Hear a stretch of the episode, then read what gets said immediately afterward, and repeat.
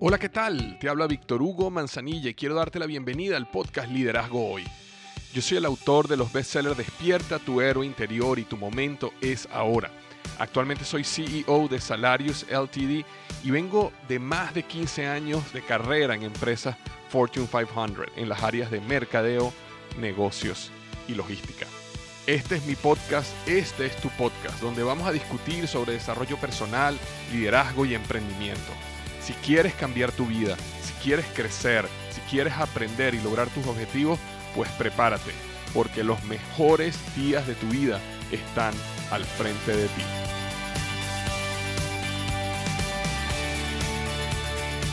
Hola, ¿qué tal? Bienvenido al podcast de Liderazgo Hoy. Hoy estoy súper, súper emocionado. Las personas que tienen tiempo siguiéndome saben, saben cuánto yo admiro a esta persona que tenemos hoy acá. Ha estado con nosotros varias veces en el podcast. Ha sido y es mi mentor. Me ayudó a empezar mi carrera como autor. Realmente ha abierto puertas para mi vida. Es un gran escritor y no saben la emoción que me da traerlo nuevamente al podcast, que es el doctor Andrés Panasiuk. Andrés, bienvenido, bienvenido a Liderazgo. Hola. ¿Cómo estás? me intimidas, me intimidas cuando me presentas así. No, por favor. Inteligente. ¿Cómo te, ¿Cómo te va a intimidar el hombre de la tierra de Messi? Qué bárbaro, Dios mío. No, qué, qué, contento estoy de tenerte aquí en el podcast, Andrés. De verdad que, sí. bueno, tú sabes muy bien y te lo he dicho mm. cara a cara, tú has sido y tu esposa han sido de mucha bendición para mi vida, no solo con lo sí. que han escrito, sino que personalmente ustedes han eh, impactado mi vida y han sido mentores para mí y me han abierto puertas. Eh, mi libro, Despierta tu hora interior, es una realidad gracias a las puertas que tú abriste para mí y por haber también haber escrito el prólogo para mí. Así que estoy súper agradecido siempre por ti y eh, me emocionó mucho saber, Andrés, de que eh, estabas lanzando un libro que tenía que ver justamente sí. como cómo salir de la crisis, de esta situación mm. que estamos, que todos hemos sido afectados. Y me parece que es un tema súper pertinente. Me encanta que hayas tomado el liderazgo de eh, dar un paso y escribir un libro tan rápido para ayudar a las personas. Así que eso quería conversar sí. contigo. La verdad que más que escribir un libro, esto fue dar a luz un libro. un parto, ¿no? Te puedes imaginar. Este, yo muchas veces trabajo en mis libros medio año, un año, año y medio antes de que sale al mercado. Y esta gente lo quería en seis semanas. Entonces fue una cosa increíble. Pero nos dimos cuenta de que hay mucha necesidad ¿no? en, entre nuestro pueblo de saber de estas cosas. Cuando empecé a hacer el trabajo de investigación eh, por la internet para saber, ah, bueno, a ver, qué hay ahí afuera, cuáles son las herramientas, la verdad, la verdad es que me encontré con muy poco. Y, y, muy poco y muy escueto, muy pequeñito, muy, ¿no es cierto? Muy de tips y tricks, muy de esto, esto y aquello, una listita de cosas y ya, ¿no? Pero no había nada sobre la idea de cómo pensar apropiadamente en esta situación y luego sí cómo hacer algunas cosas, ¿no? Que para que nos, eh, para que nos ayude en medio de la crisis. Así que este, hicimos el esfuerzo, hicimos el sacrificio, lo sacamos y a decir verdad, nuestros amigos de Europa ya lo han traducido al inglés porque este, lo quieren lanzar en Europa también. De pronto nos hemos dado cuenta que ni siquiera en inglés hay un material así completo, ¿no? De ayudarle a la gente a decir, ok, ¿cómo pienso ahora que estamos en una realidad tan diferente, ¿no? ¿De qué manera tengo que pensar? ¿Y cómo tengo que encarar el asunto de una crisis en mi vida? Este, mucha gente eh, tiene dificultades para encarar un tiempo de crisis. Y entonces, viste, la forma en la que nosotros eh, pensamos impacta la forma en la que nosotros tomamos las decisiones. Correcto. Y las decisiones que tomamos nos llevan o por el camino del éxito o nos llevan a descapitalizarnos, ¿no? Y lo que hay que evitar en este momento es que nuestras familias de habla hispana, en el mundo de habla hispana, se descapitalicen. El, y, y, sería eh, esta, este vacío que, que, conseguiste en el mercado sobre el tema de la crisis, sería porque es, es la primera vez, digamos, en, en, la, en, la, en los, las últimas décadas que tenemos una crisis de esta magnitud donde... Eh, porque, porque, hay libros donde te ayudan a una crisis de divorcio, o hay libros que te ayudan a una espe crisis específica, digamos, de bancarrota, pero esos son crisis muy sí. individuales. Sí. Eh, esta es como que la sí. primera vez que tenemos una crisis sí. tan, tan común, no tan global. Sí, mira, la verdad, la verdad, la verdad es que nunca hemos tenido una crisis como esta en la historia del mundo. Esta es la primera vez en la que estamos confrontando una pandemia al mismo tiempo que el mundo está económicamente globalizado. Por supuesto que hemos tenido otras pandemias. Por supuesto que en otras pandemias han muerto, pero millones y millones de personas, ¿no? Y han sido terribles. Pero esta es la primera vez en la que nos agarra una pandemia en una situación en la que todo el mundo está económicamente enchufado los unos con los otros. Y entonces lo que nos está pasando es que ese motorcito que construimos a comienzo de los años 2000, ¿no? Finales de, los de 1990, comienzo del 2000, ¿te acuerdas de la famosa globalización? hablaba de la globalización y nadie lo entendía muy bien, ¿no?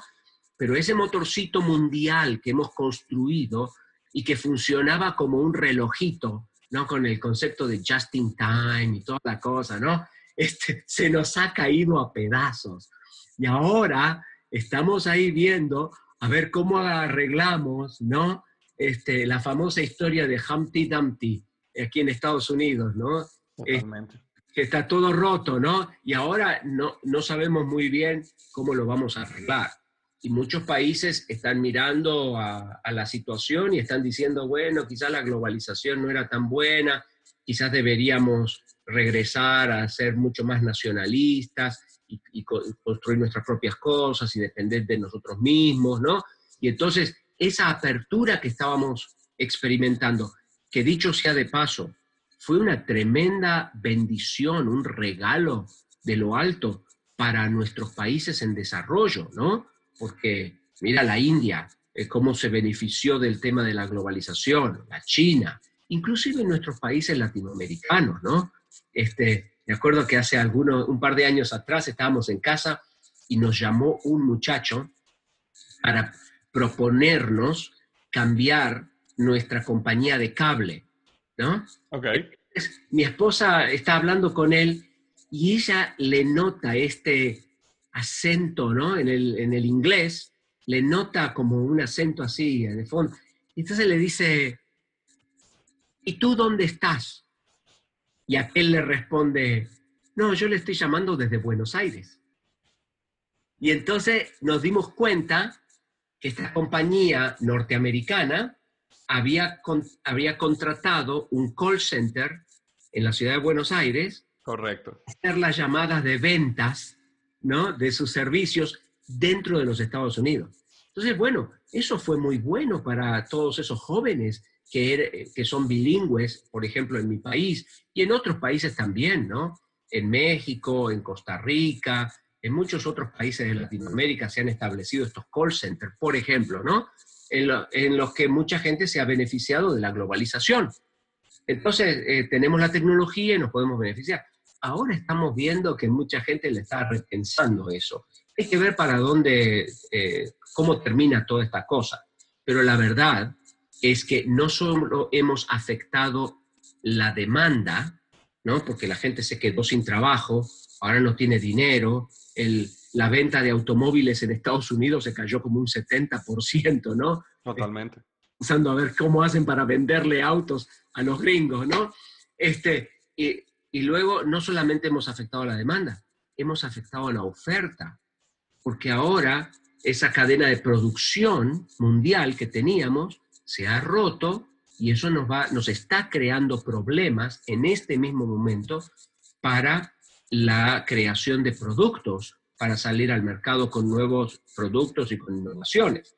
Entonces, mira, este, si hay algún economista que viene y te dice que sabe qué es lo que va a pasar de acá seis meses, está mintiendo. está mintiendo violentamente, porque no sabemos qué es lo que va a pasar, porque nunca antes hemos estado aquí. Totalmente, totalmente. Yo, yo, estoy de acuerdo contigo, no sabemos qué va a pasar. Yo, o sea, uno, uno puede pronosticar, uno puede tratar de hacer sus, eh, sus estimados. Yo, yo particularmente, como, como yo no, nunca he sido una persona, digamos, de extremos donde, tú sabes, cuando decían, ya viene ahora el ebook y cuando viene el ebook, entonces ahora el, el, el, libro físico va a ser destruido.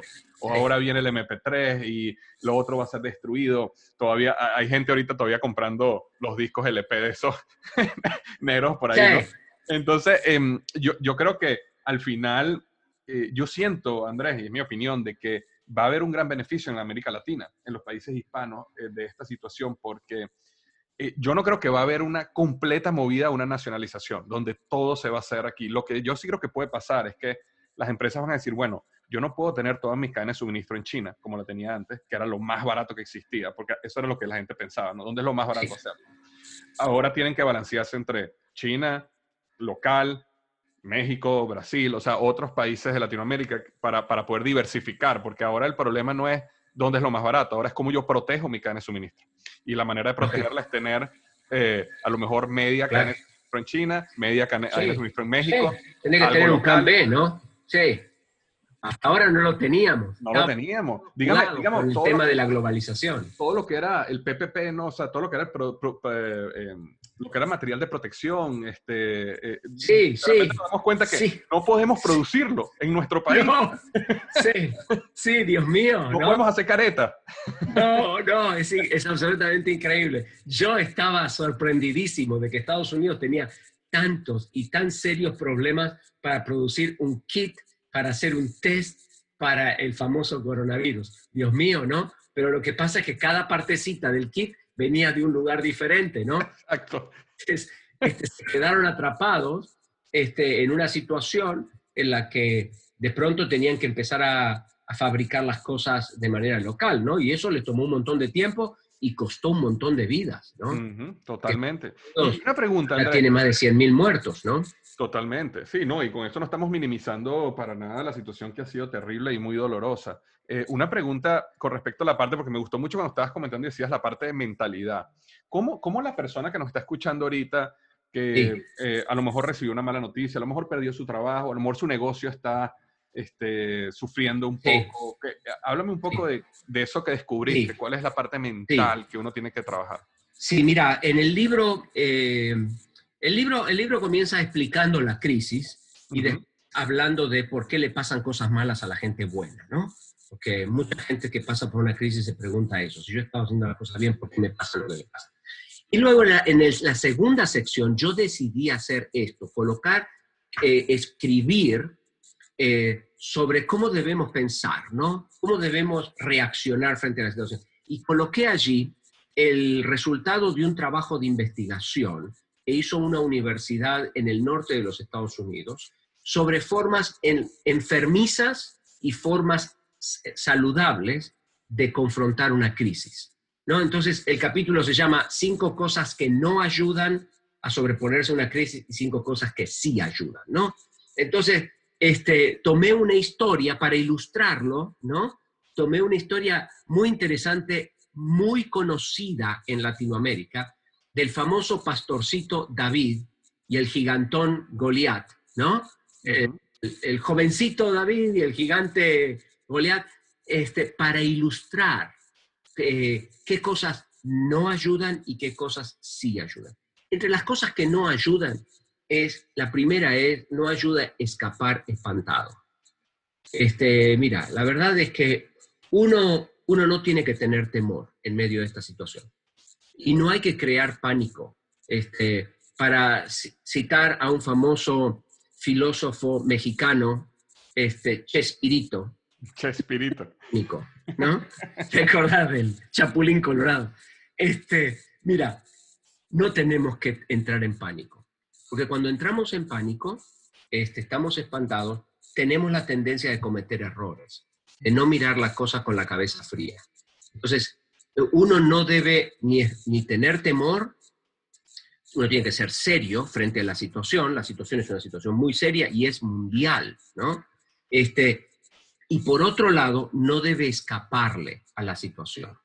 Hay mucha gente que escapa a sus problemas, ¿no?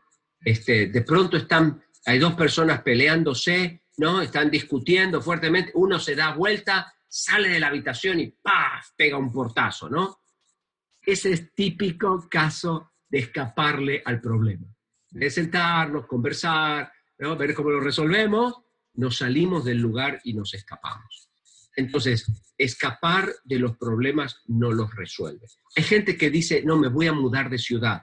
Estaba en, una, eh, en un Facebook Live este, con eh, México, haciéndolo en México, y entonces alguien de allá eh, me dice, un señor me pregunta, ¿no? Entonces, doctor Panacio, ¿usted cree que lo que tenemos que hacer es mudarnos, por ejemplo, a Estados Unidos? Y yo le digo, te vas a mudar a Estados Unidos hay 32 millones de personas sin trabajo en Estados Unidos. Tú te vas a cruzar la frontera, te vas a ir a Estados Unidos y te vas a encontrar que por el trabajo que tú quieres hay como 10 mil personas que ya lo están esperando, ¿no? entonces, yo le digo, mira, no hay a dónde escaparse, no hay a dónde escaparse. El día de hoy no te puedes ir a Europa, no te puedes ir a Australia, no te puedes ir a, a Hong Kong, no te puedes ir a la China no puedes ir a ningún lado porque todo el mundo está sufriendo. Lo mejor que hay es confrontar el problema y funcionar en la verdad. La verdad es tu mejor amiga, ¿no? Puede que sea linda, puede que sea fea, pero hay que abrazarla, porque es tu mejor amiga. Entonces funciona en la verdad. Este, la, otra, la otra cosa que no ayuda es tratar de que otros me resuelvan el problema, ¿no? Decir, bueno, el gobierno me va a resolver el problema mi jefe me va a resolver el problema. Otra, otra persona lo va a hacer por mí. Y mucha gente está, está sentada. Yo estaba viendo un estudio muy interesante eh, hecho en Ecuador por una firma de investigaciones en el país, eh, muy reconocida, y decía, por ejemplo, que en la clase más baja de la sociedad, el 70% del estrato social más bajo ecuatoriano no está recibiendo un peso de ingresos. Y luego la pregunta fue, ¿estás haciendo algo para incrementar tus ingresos? Y el 55% respondió no. Entonces, no tengo un peso parteo por la mitad.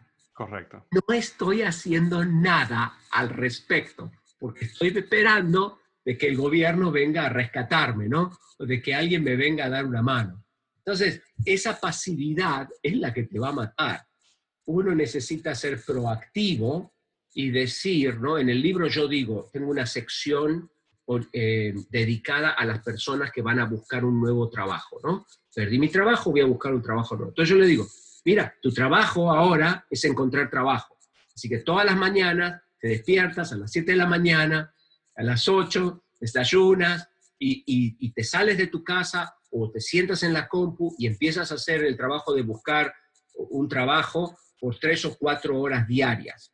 Ese es tu nuevo trabajo, ¿no? Encontrar trabajo. Entonces hay que ser proactivo, ¿no? Este, hay gente que quiere resolver los problemas como los resuelve otros. Pero tu vida no es la mía, la mía no es la de mi vecino, la de mi vecino no la de mi cuñado. Cada uno de nosotros vivimos una vida diferente, ¿no? Entonces la, la solución a los problemas que nosotros tenemos, que nos está creando la crisis, tiene que ser muy personal, muy de nosotros. Entonces, por ejemplo, el, un concepto, ¿no? Es el concepto de renegociar las deudas.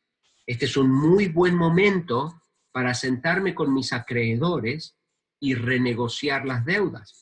Estaba leyendo ayer o antes de ayer que hay como 100 mil préstamos en Estados Unidos que no están siendo pagados, que la gente dejó de pagarlos. Entonces, todo el mundo está en el mismo agujero. Los bancos están, entienden la situación. Totalmente. Los de los bancos entienden la situación porque ellos mismos están recibiendo menos dinero o tienen algún familiar que está pasando por la crisis. Entonces, es un buen momento para renegociar las deudas, para hablar con los acreedores. Ahora, ¿cómo? ¿Qué vas a renegociar? ¿Cuáles van a ser los nuevos acuerdos? Eso tiene que ser muy personal, ¿no? Este, entonces, o por ejemplo, yo le digo, tengo una sección que se llama Los 10 mandamientos para sobrevivir la crisis. Mandamiento número uno, pensarás lo impensable. Entonces, tienes que, tienes que tener la capacidad de pensar lo impensable. Si uno no si uno no tiene la capacidad de pensar lo impensable, no podés tomar las decisiones difíciles que hay que tomar en situaciones como estas, ¿no? Entonces, yo, ahora, ¿qué es lo impensable para ti? ¿Qué sé yo? Yo no sé lo que es impensable para ti. Puede ser salirte de tu casa, venderla, vender el auto, vender la moto, mudarte de barrio, sacar a los chicos de la escuela privada. No sé lo que es impensable para ti, ¿no? Pero uno de nosotros, a través de los años, hemos creado ciertas vacas sagradas que no estamos dispuestos a tocar. Y si vas a sobrevivir esta crisis, uno tiene que estar dispuesto a sacrificar las vacas sagradas en el altar de la supervivencia. Entonces, hay que estar dispuesto, ¿no? A hacer la... De, la... Es como el, es, tener un poquito la visión del juego infinito de la vida, ¿no? Que es que si, si, tenemos una mentalidad del juego finito y yo de repente tengo que vender el auto que tanto eh, trabajé para ahorrar y lo tengo pulidito y es mi bebé, eh, lo voy a ver como un fracaso, ¿verdad? ¿Por qué? Porque estoy viendo el, juego finito de la vida. Pero cuando tú ves el juego infinito de la vida y, te das cuenta que estás en un momento de supervivencia, eh, es como la gallina de los huevos de oro, es como no, no mates la gallina y, y, vas a tener que tomar decisiones que van a poder mantener a la gallina viva y a lo mejor en seis meses, en un año, ya vuelves otra vez. Por supuesto. Claro, porque las cosas vienen y van, ¿no? Las casas vienen y van, los autos vienen y van, los negocios vienen y van. Yo le estoy diciendo a la gente, mira, los negocios no tienen que vivir para toda la vida. Los negocios nacen, crecen, desarrollan y mueren. A veces mueren. No tienen por qué vivir para siempre o los tienes que pasar a la siguiente generación. No, si yo, si yo soy el dueño de una fábrica de máquinas de escribir y es 1998, mejor, no, 1995, mejor que yo, yo empiece a matar a esta fábrica de máquinas de escribir, porque el mercado está cambiando, la tecnología está avanzando y las cosas, yo le puedo poner una pantallita a la máquina de escribir, le puedo poner lucecita, le puedo poner cualquier, lo que quiera, pero la gente no va a usar máquinas de escribir, todo el mundo va hacia la computadora, ¿no? Entonces, cuanto antes mate la empresa, mejor, porque voy a evitar que descapitalizarme. Entonces, hay que mirar el tema, ¿no? Por ejemplo, mucha gente ha construido negocios de turismo, pero en este momento los negocios de turismo están terribles, ¿no? y, van a, y van a estar por algunos meses por venir. Si tú tienes una empresita de turismo, tú no puedes este, esperar a ver qué es lo que va a pasar, a ver cuándo encuentran la vacuna, ¿no? mejor hacemos alguna otra cosa, puede ser por ahora o puede ser hacemos una cosa, alguna otra cosa por el resto de la vida, ¿no? Que es otra de las cosas que le sugerimos a la gente. Haz los cambios a largo plazo, no para ahora solamente, no para ponerle, ¿no es cierto?, un arreglo inmediato a lo que está pasando ahora, sino que este, haz cambios y haz cambios para adelante, ¿no? Nosotros, mira, nuestra organización cultura financiera, tú la conoces bien, como una tercera parte de nuestro presupuesto viene de los eventos que hacemos en todo el continente. Y yo al comienzo del año tenía todo el año lleno de eventos este, semana, de, semana por medio, ¿no? Porque estábamos tratando de tener más o menos dos eventos por mes, máximo tres, pero dos dos por mes. De hecho, tú me habías invitado a un evento, iba a, ver, iba a estar contigo. Ah, claro, exactamente, y vamos a tener un evento. iba a ser hace un par de semanas, ¿no? Exacto, ¿no? Entonces, nuestros ingresos, parte de nuestros ingresos, em, la gran mayoría del ingreso viene por donativos, pero parte, una buena parte, una tercera parte viene de eventos. Y en febrero, en marzo, en una semana y media, ¡guau! ¿no? Se volaron todos los eventos. Entonces, bueno, ahora hay que reinventarse, ¿no? Esta es la época en la que tenemos que repensar las cosas, movernos al mundo digital, pero no nos estamos moviendo al mundo digital nomás por ahora, nomás hasta que se acabe esto de la enfermedad. Nosotros vamos, hemos abierto todo un mundo en el área digital y de ahí no nos vamos, porque vamos a construir para el futuro y así vamos a operar en el futuro. Y de esa manera tenemos que pensar, tenemos que construir para el futuro tenemos que saber que a veces los sacrificios que tenemos que hacer son temporales, ¿no?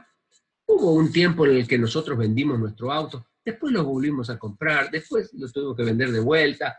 Este, cuando vino la crisis del 2008-2009 nos tuvimos que independizar, tuvimos que vender de vuelta, ¿no? Vender el auto, vender un montón de cosas que teníamos para poder eh, lanzarnos independientemente en el año 2010. Y luego después compramos otro de vuelta. Este, lo mismo con las casas, lo mismo con el lugar donde vivimos. Nosotros en el año 2012 este, nos fuimos a vivir a México, porque nuestra organización eh, ahora tenía que sobrevivir de manera eh, independiente, solita, ¿no? Y entonces este, pensamos, ok, ¿cómo podemos hacer para gastar menos y tener los mismos ingresos? ¿no? Entonces fuimos y además necesitábamos reinventar la organización, ¿no? Entonces, bueno, nos mudamos a Morelia, Michoacán.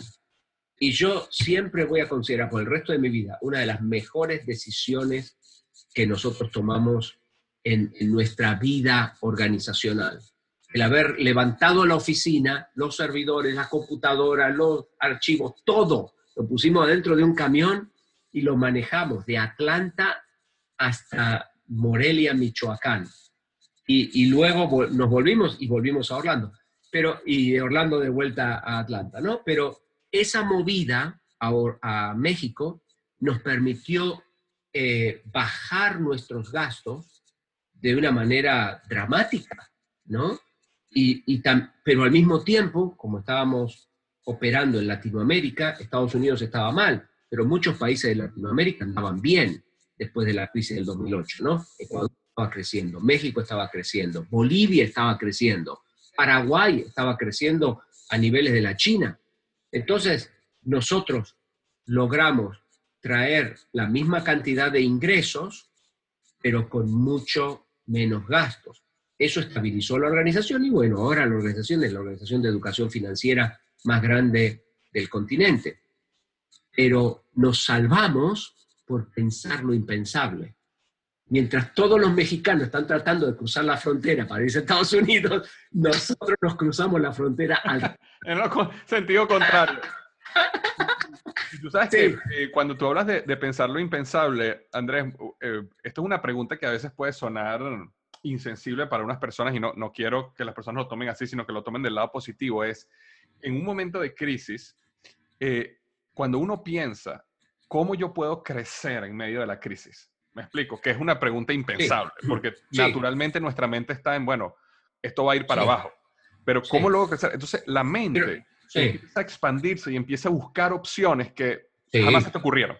Claro, claro, mira, este, en todas las crisis como esta, hay áreas de la economía que están sufriendo y que van a sufrir, pero hay áreas de la economía que van a crecer, que les va a ir bien. Si uno está en el mundo de la, de la por ejemplo, del cuidado de la salud, todo el mundo del cuidado de la salud anda genial.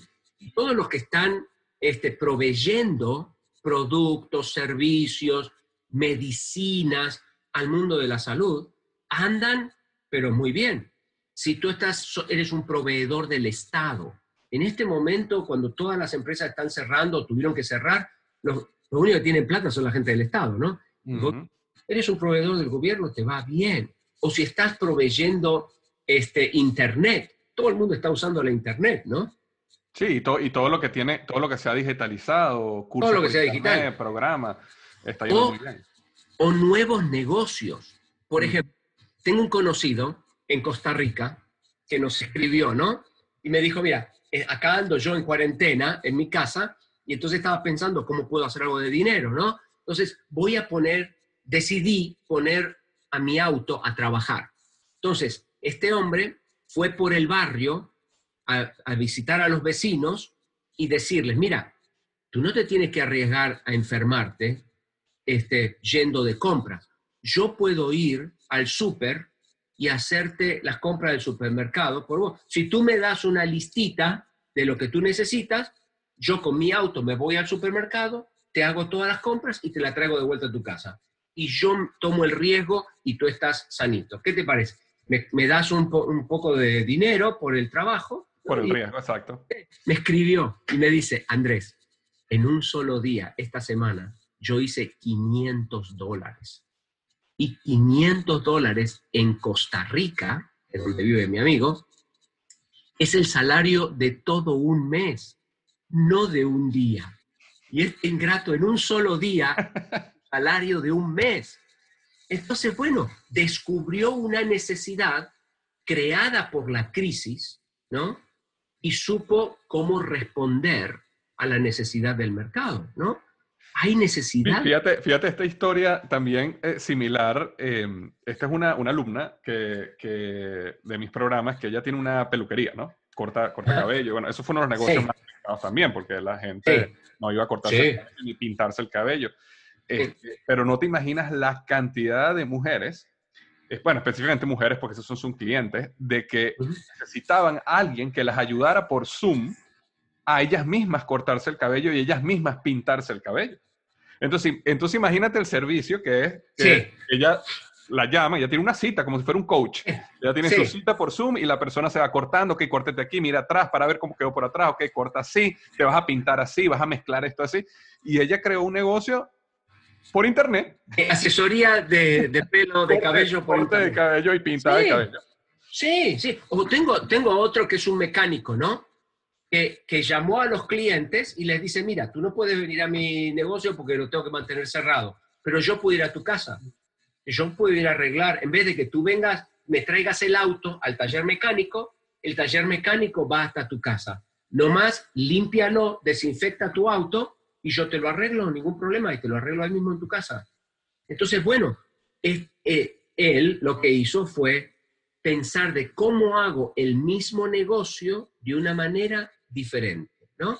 Cambiar el, modo en el que el negocio opera. Entonces, tenés gente que, que, inventa nuevos negocios, que se da cuenta de que hay necesidades allá afuera, tenés gente que se da cuenta de que su negocio no va a ir a ningún lado, hay que matarlo y salir con alguna otra cosa, y hay gente, como nosotros, por ejemplo, o como esta peluquera, o el señor de mecánico, que dice, ok, en vez de hacerlo funcionar de esta manera, lo voy a hacer funcionar de esta otra, ¿no? Y entonces salir con un nuevo modus operandi para la, para la organización. Hay que pensar creativamente, pero si yo estoy en pánico, yo me veo en el medio del agujero, está todo oscuro, eh, a mí no se me ocurren las ideas. Por eso yo te decía al principio, no hay que tener temor. Hay que saber que la situación es seria. Los economistas que yo estoy siguiendo este, están hablando, hay un par de premios Nobel de economía por ahí, ellos están hablando de que esto va hasta como el 2022, más o menos, ¿no? Este, ah, hay muchas áreas, por ejemplo, el área de los deportes, el área de los conciertos, el área de los eventos. Este es el área de la ¿quién se va a subir a un, a un crucero en estos días, no? Totalmente. No, eh, claro, todo el mundo anda con temor, ¿no? Después de las historias que hemos visto de los cruceros. Entonces, bueno, va a tomar tiempo hasta que las cosas se normalicen. Entonces, bueno, mientras las cosas se normalizan, yo tengo que entender que esta es la nueva realidad que yo tengo en mi vida, tengo que aceptarla y tengo que decir, ok, entonces, ¿cómo voy a reaccionar a esto? ¿no? ¿Cuál es el nuevo negocio que puedo sacar o cómo es que puedo pensar de una manera distinta? Pero tengo que ser proactivo. Hay que meter la cuchara en el plato. No hay que dejarse estar. Por eso escribimos el libro este de una prueba como ninguna, porque yo, yo quisiera evitar que la gente se descapitalice. Porque en el medio de las crisis es muy normal que por malas decisiones la gente, las familias se descapitalizan, ¿no? ¿Cuáles, son esas malas, por ejemplo, cuáles son esas malas decisiones típicas? Una, una ya mencionaste que era, digamos, tratar de salvar un negocio que es insalvable. Por ejemplo, tienes una, tienes, tienes una, eh, no sé, montaste un mini crucero. Exactamente. Eh, pero, pero ¿qué, otras, ¿qué otras decisiones la gente toma en medio de las crisis que pueden... Mira, eh, ser pasivos. Ok. Demasiado pasivos, ¿no? Decir, bueno, esto, esto va a pasar y, y dejan pasar el tiempo y no, y, no actúan, ¿no? Este, eh, no toman control de, sus, de, su economía. Nosotros necesitamos saber exactamente, exactamente, exactamente con cuánto podemos contar de ingresos y exactamente cuál es nuestro nivel de supervivencia. Entonces nosotros le enseñamos a la gente ¿no? a hacer un plan de control de gastos y luego mirando a ese plan de control de gastos, ver cuál es mi nivel de supervivencia, no cuánto necesito para vivir, sino cuánto necesito para sobrevivir. Correcto. Si yo conozco dónde está el piso, entonces ahora tengo una meta para la cual trabajar. Yo sé qué es lo que yo necesito producir cada mes para que podamos sobrevivir como familia. Pero si no tengo idea, no tengo control del dinero, el dinero se me escapa de las manos como agua, ¿no? Entonces, cuanto menos dinero tengo, más control debo tener. Yo me acuerdo cuando vivía en Chicago, ¿te acuerdas de Michael Jordan? Oh, cómo no. ¿Qué bolista? Ah, entonces, este, él, me acuerdo que una vez el hombre perdió un millón de dólares en un juego de golf. Así nomás. Bueno, decían que él apostaba muchísimo, ¿no? Sí, loquísimo, ¿no? Y yo digo, bueno, Michael Jordan puede perder un millón de dólares en un juego de golf. Yo no puedo perder 10 dólares, ¿no? Mi presupuesto y nuestra situación, para nosotros 10 dólares es plata, es dinero. Entonces, cuanto menos uno tiene, esta es, una, es un, un área en el que la gente se confunde. La gente piensa que tiene que controlar el dinero cuando tiene mucho dinero, pero es todo lo contrario cuanto menos dinero tienes, más control tienes que ejercer. Entonces, otro de los errores que la gente comete es, eh, como yo te decía, no tomar decisiones a tiempo, dejar que le pasen las cosas en vez de hacer que las cosas pasen, perder el control del dinero, no establecer orden en el tema del dinero. Y entonces eso lo lleva a perder plata, ¿no? Entonces lo que pasa es que cuando tú no tomas las decisiones temprano, Tú, sabes que, nosotros tenemos un amigo que se llama Dave Ray, ¿no? Y Dave fue el presidente de Apple para Canadá. Yo lo, conocí una vez que, estuve contigo en, justamente en Morelia, por cierto. Sí, sí, es un amigazo del alma, ¿no? fue mi jefe por 10 años, educado en Harvard, y él fue el vicepresidente, uno de los vicepresidentes de Apple aquí en Estados Unidos. De él yo aprendí que uno tiene 90 días para tomar las decisiones difíciles en el negocio o en la casa, ¿no? Las decisiones financieras tenés como 90 días para hacerlo. Si no tomas las decisiones difíciles en 90 días, no te das cuenta que no tenés suficientes ingresos para el nivel de gastos que tenés y empezás a hacer sacrificios para bajar ese nivel de gasto. Si no lo empezás en los primeros 90 días, que empezás a pagar el precio por no haberlo hecho. ¿Cuántas ¿Cuántas personas, millones en Estados Unidos, perdieron sus casas después de la última gran crisis, ¿no? Porque, porque no se dieron cuenta, ¿no? Que su nivel de ingresos no iba a poder pagar la hipoteca que ellos tenían cuando le iban a renegociar la hipoteca de ahí a tres a cinco años, ¿no? Entonces, este, uno necesita tomar, entonces la, la crisis comenzó en marzo. Entonces tenemos abril, mayo junio. Tenés hasta finales de junio para decir, no, no, la verdad es que mm, no, no vamos a poder todo. O si yo no puedo pagar la hipoteca de mi departamento, por ejemplo, ¿no? Hay mucha gente en Latinoamérica que quizás no tiene una hipoteca de una casa, pero sí un departamentito, compró el departamento A. Entonces, uno tiene que sentarse con el banco, tiene que sentarse con el acreedor y pedirle que le ponga los pagos en pausa. ¿no? Y decir, mira, podemos poner estos, los pagos de la hipoteca en pausa hasta el mes de octubre, el mes de noviembre, y, después los ponemos, eso que no te pagué, de aquí a octubre, noviembre, los ponemos al final del préstamo. Y te los pago al final. Ya te los pago, no es ningún problema. Pero si no los ponemos en pausa, lo que me va a pasar es que me voy a romper eh, económicamente este, y entonces ya después no te voy a poder pagar. Te vas a quedar con una propiedad que en realidad no la quieres porque el, banco no está en el negocio de bienes raíces, ¿no? Bueno, y de, hecho, y de hecho eso es una de las ventajas de que la crisis sea global, porque si tú eres una persona, si fuera un problema individual y tú vas al banco y dices, mira, tengo este problema o a la tarjeta de crédito, eh, ellos te van a decir, a mí, no me importa, lamentablemente, deja la casa. Malas decisiones, paga las consecuencias de tus malas Paga las consecuencias, vas a foreclosure, nosotros tenemos un sistema que venderá tu casa y recuperaremos nuestro dinero. Pero cuando ellos tienen 1.500 clientes, que están a punto de perder la casa o cientos de miles.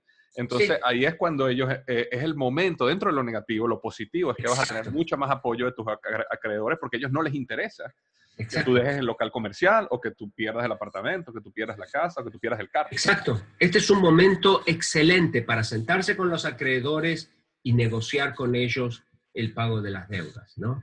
Es, es excelente para bajar los intereses, para que te perdonen, te condonen algunos de los intereses, este, o te pongan los pagos, si son pagos grandes como una casa o una, un departamento, te los pongan en pausa por algunos meses hasta que puedas recuperar tu trabajo, ¿no? Este, y de esa manera es ganar, ganar, porque entonces no se pierde la propiedad, no, no tienes gastos con el tema de, la, de, revenderla y todo el punto ese, ¿no? La quiebra y todo eso es muy complicado. Entonces, con un poco de flexibilidad, todos ganamos. Entonces, bueno, hay que actuar, ¿no? Hay que ser proactivos, pero tenés que ir al banco sabiendo lo que estás hablando. Y para eso es que necesitas un plan de control de gastos. Este, y nosotros tenemos muchas ayudas. Cualquiera de nuestros libros tiene una explicación de cómo hacer un plan de control de gastos e inclusive este, en nuestro sitio de internet hay videos gratis y hay este, ¿Me puedes decir el, tu sitio de internet para que la gente... Nuestro sitio es culturafinanciera.org. Culturafinanciera.org. Vaya allá, tome algún curso que estamos ofreciendo, este, baje material gratuito que tenemos allí, fíjese de los videos, eh, dele una miradita a los videos y eso le va a ayudar a tomar control de sus finanzas y hacer también un plan para salirse de las deudas. Buenísimo. Yo, yo voy a ponerlo igual en las notas del podcast para que tú que estás escuchando ahorita el podcast puedas ahí mismito darle clic a culturafinanciera.org para que puedas acceder a eso. Otra cosa, Andrés, que eh, eh, es positiva, digamos, desde el punto de vista, cuando ya tú eres un empresario que tiene una empresa, digamos, mediana eh, a grande, es que muchas veces uno como empresario eh, cuando uno no está llegando a las metas, cuando uno no está llegando a los objetivos por diversas razones, empieza un cascadeo de excusas y razones que tú vas llevando trimestre a trimestre, donde cortas el presupuesto aquí para llegar a los números aquí, pero después el siguiente trimestre se te hace más difícil y eso se empieza a transformar en una bola de nieve que evidentemente explota, ¿no? Esta oportunidad es una gran oportunidad para uno limpiar casa y eh, comenzar con, con, las eh, bases correctas, porque si tú tienes una junta directiva a quien reportarle, o Wall Street, o quien sea que tú le reportas, eh, tu jefe, todo el mundo entiende que está la crisis del coronavirus. Entonces es un momento perfecto para decir, mira, la razón por la cual no llegamos a esto, esto, esto, es por esta crisis, pero estamos tomando estas decisiones y así puedes limpiar toda esa cantidad de bagaje que llevabas en el trimestre y comenzar otra vez ya sanamente, ¿no? Sí, Winston Churchill decía, uno nunca debe desaprovechar una buena crisis. Exacto. Uno nunca debería desaprovechar una buena crisis. Las crisis son buenísimas para poder repensar las cosas, rearreglarlas, rediseñarte, reinventarte. Esto es una pausa que te da una oportunidad única para pensar de, manera diferente ¿no? y hacer las cosas de, de forma distinta. Este, y poder eh, salir adelante y estar preparado para cuando ya la economía se vaya abriendo. esto no va a ser una cosa instantánea, va a tomar tiempo.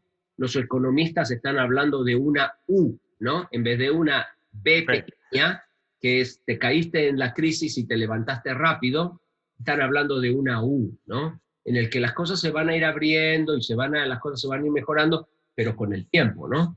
Entonces ya cuando estén bien, es una excelente pausa para poder rearreglar las cosas y estar preparado del otro lado. Exacto, exacto. Entonces, Andrés, tu libro se llama Una prueba como ninguna, cómo ganarle a la crisis. Y lo que me gusta es que tienes en el principio del libro, tienes una parte un poco más filosófica, teórica, para uno entender lo que es la crisis como tal, por qué uno se está sintiendo así, por qué te pasan cosas malas si tú eres una persona buena, este, eh, cómo te puedes beneficiar desde un punto de vista filosófico, pero también tienes la segunda parte donde es muchísimo más práctica, ¿no? Donde cuáles son las cinco acciones, eh, cuáles son los mandamientos, 30, estaba leyendo aquí 31 acciones para volar durante y después de la crisis. Así que una persona ahorita, siento yo, que así esté pasando por la crisis, bueno, todos estamos pasando por la crisis, pero una persona que esté siendo afectada negativamente o una persona que esté siendo beneficiada, porque también hay personas que, le está yendo muy bien, deben leer el libro, porque para ambos hay aprendizaje. Sí, eh, hacemos dos cosas. Por un lado, en el área de las 31 acciones, las hemos dividido en acciones personales, acciones para impactar mi vida financiera personal, en acciones laborales, si yo perdí mi trabajo y, estoy buscando uno nuevo, y acciones empresariales, si yo he, perdido mi trabajo, pero estoy diciendo, no voy a buscar otro trabajo, voy a lanzarme con mi propia empresita, ¿no? Entonces, con esas acciones, con la parte del hacer, tratamos de darle una orientación a la gente, porque a veces cuando uno está en la crisis, uno está en un agujero oscuro, no sabe para dónde agarrar, entonces tratamos de prenderle la luz, ¿no? Y tratamos de terminar el libro con dos conceptos que son los más importantes. Hace como tres o cuatro libros atrás, yo me di cuenta que debía escribir lo más importante del libro al final. Porque si lo escribía al principio, entre que la gente te lee el libro del principio al final, ya se olvidó lo que leyó al final. Entonces, principio. A terminar con lo que la gente tiene que empezar, ¿no? En el lugar donde las personas tienen que empezar. Entonces, los últimos dos capítulos son capítulos fundamentales, muy importantes para poder encarar la, crisis de la manera apropiada. Eh, uno de los capítulos eh, habla de la prosperidad integral y hablamos un poquito de qué significa el concepto de la prosperidad integral.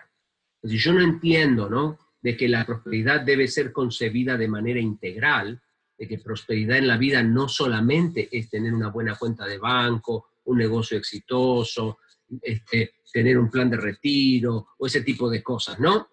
La prosperidad también tiene que ver con eh, la familia, mi relación de pareja, mi relación con mis hijos, eh, el legado que yo voy a dejar para la humanidad, mi vida interior. Hay un montón de cosas que, que arman este pastel que se llama prosperidad integral, ¿no? No solamente tiene un ingrediente, tiene muchos ingredientes. Entonces, eso es muy importante tomarlo porque si no, en la medida en la que a veces tenemos que vender ciertas cosas, tenemos que deshacernos de algunas cosas, nos sentimos como que nos, de vuelta, ¿no? Como que hemos fracasado, como que nos está faltando algo. Y entramos en estrés. Este, y la verdad, la verdad, la verdad es que uno nunca debería estresarse por, por las cosas materiales. Uno nunca debería sacrificar lo, lo trascendente en el altar de lo intrascendente. Entonces las cosas intrascendentes son intrascendentes. Hoy viene, mañana no, hoy está, mañana no. Entonces, este, y, luego terminamos con eh, una cosa que yo llamo el principio de la verdadera felicidad. Y eso viene de un concepto que, que en las viejas épocas se llamaba el contentamiento. Tiene que ver con la idea de que cada uno de nosotros debemos aprender a ser felices en el lugar económico en el que nos toca vivir. ¿No? Eso no es conformismo, es contentamiento, no conformismo. No estoy diciendo que tenemos que eh, decir, y bueno, soy pobre y siempre lo seré. nadie, está hablando de eso. Totalmente.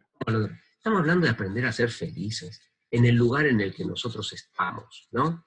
Eh, porque si no, al final de cuentas después se te pasa la vida, este, y, al final de tus días terminas haber teniendo, habiendo tenido em, una, una pobre experiencia de vida, en la que la mayoría de la vida te la pasaste amargado.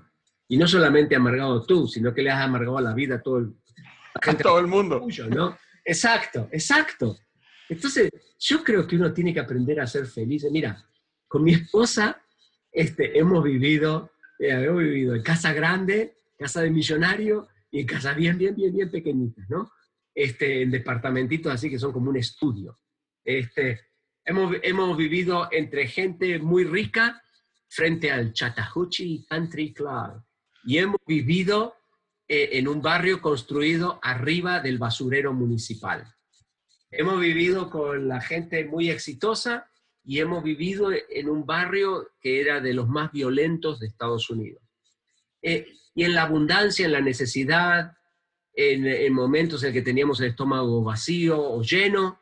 En todos los momentos aprendimos a ser felices en el lugar en el que estábamos. ¿Ves? Porque la felicidad en nuestra casa no pasa por el lado de lo material, ¿no? Este, ya se nos dijo a nosotros que la vida del hombre no consiste en la abundancia de bienes que posee, ¿no? Son dichos más de dos mil años. Este, y eso es una gran verdad. Este, yo siempre digo, ¿no? Ojalá Dios quiera que, que, que el dinero nunca me robe la felicidad. ¿Eh? La falta de dinero. Entonces hemos aprendido a ser flexibles en la vida.